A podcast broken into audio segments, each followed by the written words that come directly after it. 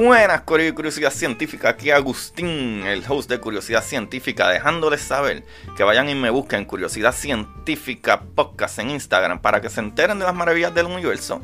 Y no solo a mí, también vayan y chequen la red de podcast de prsinfiltro.com, donde se encuentra Don Juan del Campo con su podcast Café en Mano Podcast. Ahí está Ana con su podcast El Pocket de Finanza y está Jai con su podcast Mamacita Down to Earth. Vayan y chequense eh, todo, ¿verdad? En prsinfiltro.com slash podcast para que se diviertan. Y no solo eso, PR Sin Filtro también es la compañía que te puede ayudar con tu imagen digital, tu intro, tu outro, tu, todas las cositas que tú necesitas, tu imagen de podcast o lo que sea trabaja con prsinfiltro.com para que, ¿verdad? Te lo disfrutes, Corillo. Te pueden ayudar y disfrutar al mismo tiempo. Eso es un win-win. So, vamos allá con el capítulo.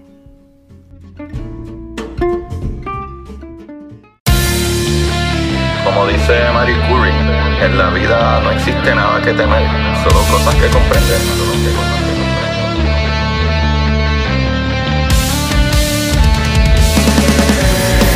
Recuerden correr y buscar la manera de aprender que más le divierta.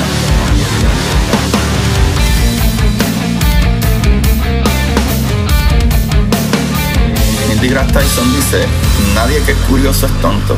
Las personas que no hacen preguntas permanecen ignorantes del resto de su vida.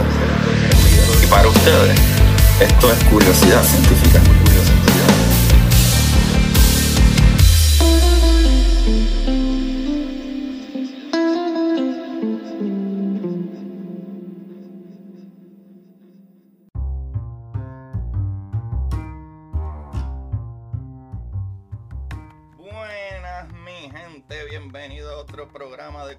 Científica. Aquí les habla su host, Agustín Valenzuela. Y hoy sí que les prometo que voy a volarles la cabeza.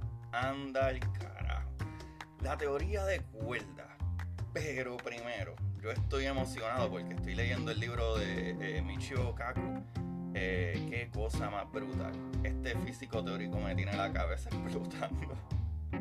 Cuando llegue el final del capítulo les digo el nombre del libro. Pero quiero comenzar, ¿verdad? Mencionando esto porque la ciencia es algo tan complejo en, momentos, pero tan obvio. Una vez que, lo descubrimos, ¿verdad? Pasa con muchas cosas que era, wow, como que nunca vimos eso, qué obvio era. Y, eso pasa por siglos, y, eh, ¿verdad? Y siglos. O sea, uno de los capítulos del libro, ¿verdad? De, de Micho, eh, Micho eh, trae, ¿verdad? O está trayendo las tres leyes de Arthur Clarke y creo que es súper inspiracional.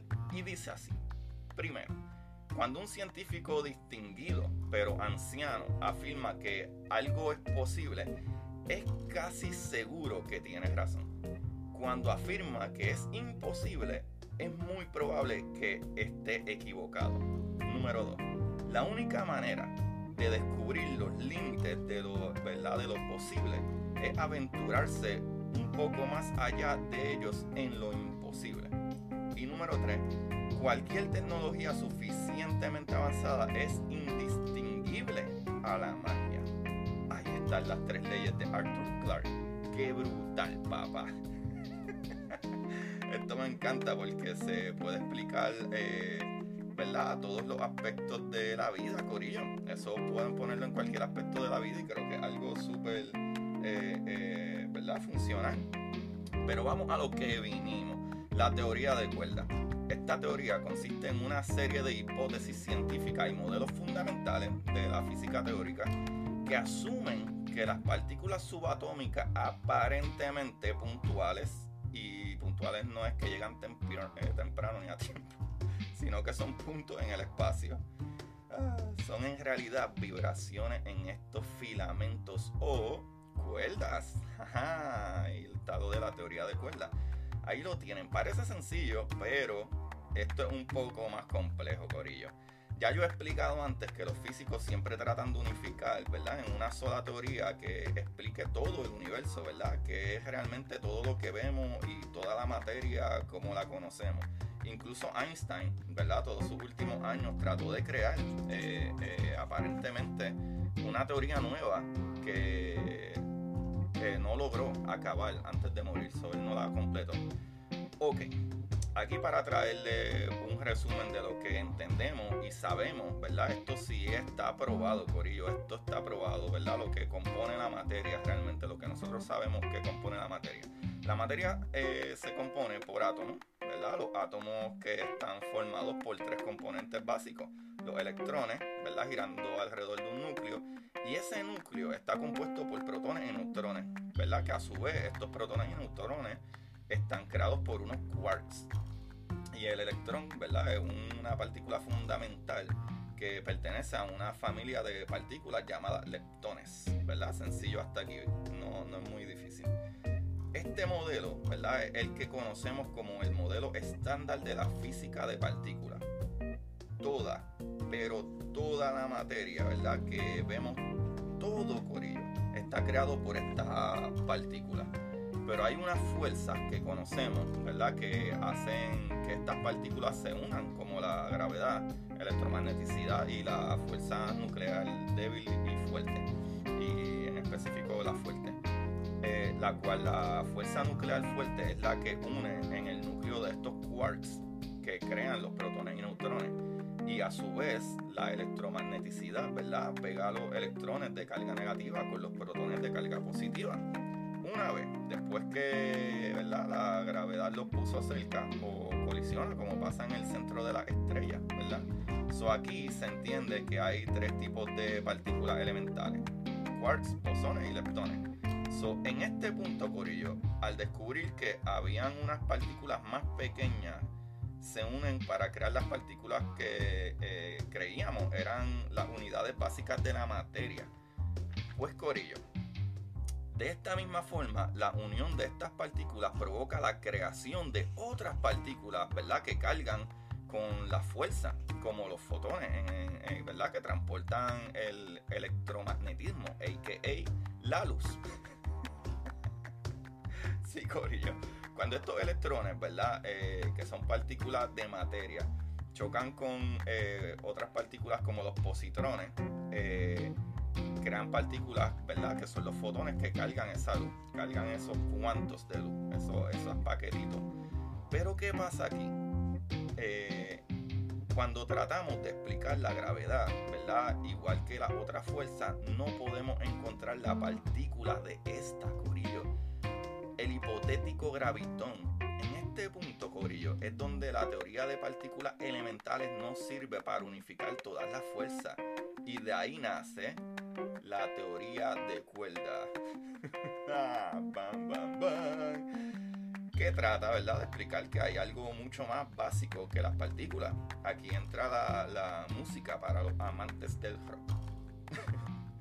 aparentemente la materia no es otra cosa que vibraciones en estas cuerdas, ¿verdad? Las vibraciones de estas cuerdas estarían limitadas a una frecuencia eh, muy concreta, de manera que eh, distintos modos de vibraciones otorgarían propiedades diferentes a las partículas elementales, ¿verdad? De las que forman parte, por ejemplo, una mayor o menor masa o carga eléctrica, eh, cosas así, dependiendo qué tipo de vibración eh, ¿verdad? sea. So, lo mejor que les puedo decir ¿verdad? de esta idea, para que tengan una, valga la redundancia, idea, eh, imagínense cuando ustedes están tocando un instrumento o de cuerdas, ¿verdad? un violín, una guitarra o cosas así, o incluso hasta un teclado, el teclado, ¿verdad?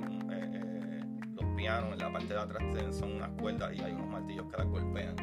Pues, pero imaginemos en el caso de la guitarra, cuando tú tienes un guitarrista que está eh, eh, oprimiendo cierta cuerda en cierto punto en específico, da un tono. ¿verdad? Hace un sonido diferente a los otros sonidos dependiendo en qué parte del brazo de la guitarra o el violín esté apretando o marcando. Pues básicamente esa, esa, es, es la idea básica de la teoría de cuerdas. Dependiendo qué tipo de vibración y, qué, y en qué punto, ¿verdad? Y cómo se crea esa vibración, eh, puede cambiar, ¿verdad? Qué tipo de partícula es, o, si tiene más masa, menos masa, o, qué carga eléctrica tiene. Y eso es básicamente. Pero eh, aquí es que esto se pone ridículo. Corillo Ya las partículas son ridículamente pequeñas y las detectamos en colisionadores, ¿verdad? Pues para que estas cuerdas eh, que creerían eh, las ¿verdad? que crearían las partículas sean reales, tienen que ser mucho más pequeñas. Los eh, defensores de esta teoría dicen que el tamaño de la cuerda rozaría la longitud de Planck o 35,0 después del punto en metros. Esto es súper chiquitito. Corillo súper ridículamente pequeño. Esto sería 10 a la negativo 35 metros. ¿Qué tú me dices? Eso no hace casi ni sentido. Corillo, nosotros eh, podemos ver con detectores, si no me equivoco, como, como 10 a la negativo 23 o hasta 10 a la negativo 26, algo así. Imagínate, esto es 10 a la negativo 35 metros. O sea, después de, del punto hay 35 ceros, o sea, 35 unidades de metro más pequeños que lo que ya vemos. Aquí hay una analogía que me encantó para que tengan idea de lo pequeño que sería si un átomo tuviera el tamaño del sistema solar, escuchen esto, si un átomo tuviera el tamaño del sistema solar, estas cuerdas tuvieran el tamaño de un árbol. Qué brutal. Esto me encanta. Pero aquí se, se echaba todo, Corillo. Hay un problema con esta teoría. Para que esta teoría funcione, los cálculos matemáticos señalan que tiene, o más bien necesita, 11 dimensiones. ¿Qué tú dices, Agustín? Sí, mi gente, nosotros conocemos todo en tres dimensiones.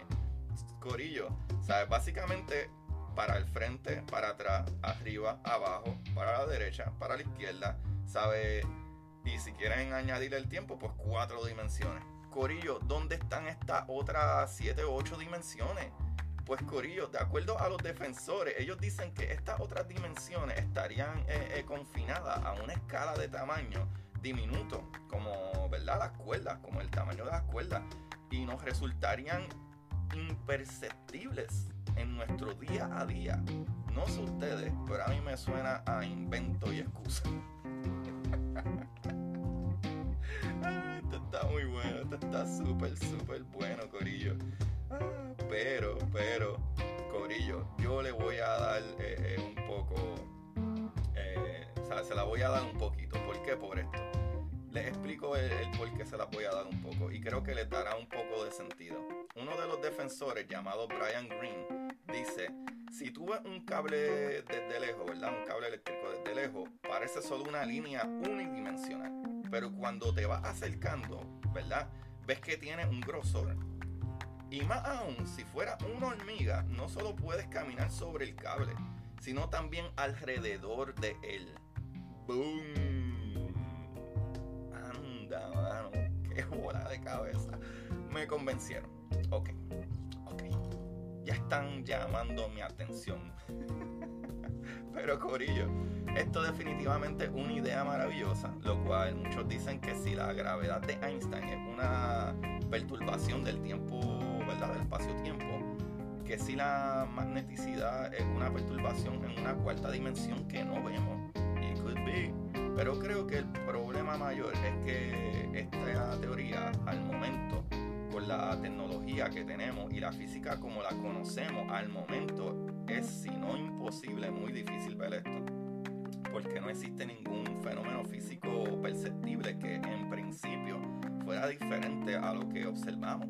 Si de verdad las partículas subatómicas estuvieran eh, constituidas por cuerdas increíblemente pequeñas, ¿verdad? En otras dimensiones, ¿cuán o cómo podríamos verla y probarlo?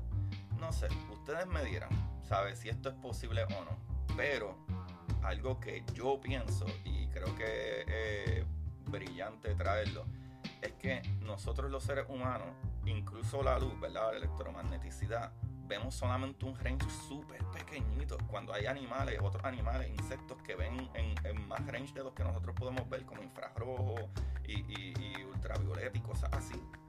¿Sabes? Nosotros solo vemos la luz visible, que es un rango de luz bien, bien pequeño de todo el rango y la gama de, luz, ¿verdad? O, de electromagneticidad que existe. So, maybe por culpa de eso tampoco podemos ver esas otras dimensiones. Y eso creo que está para volar cabeza, no sé. Aquí para un poquito de información general, ¿verdad? Esta teoría cogió vida, eso de los 60, pero en realidad, ¿verdad? De, eh, a mediados de los 80 fue que adquirió como que esa popularidad que ahora todo el mundo habla de ella.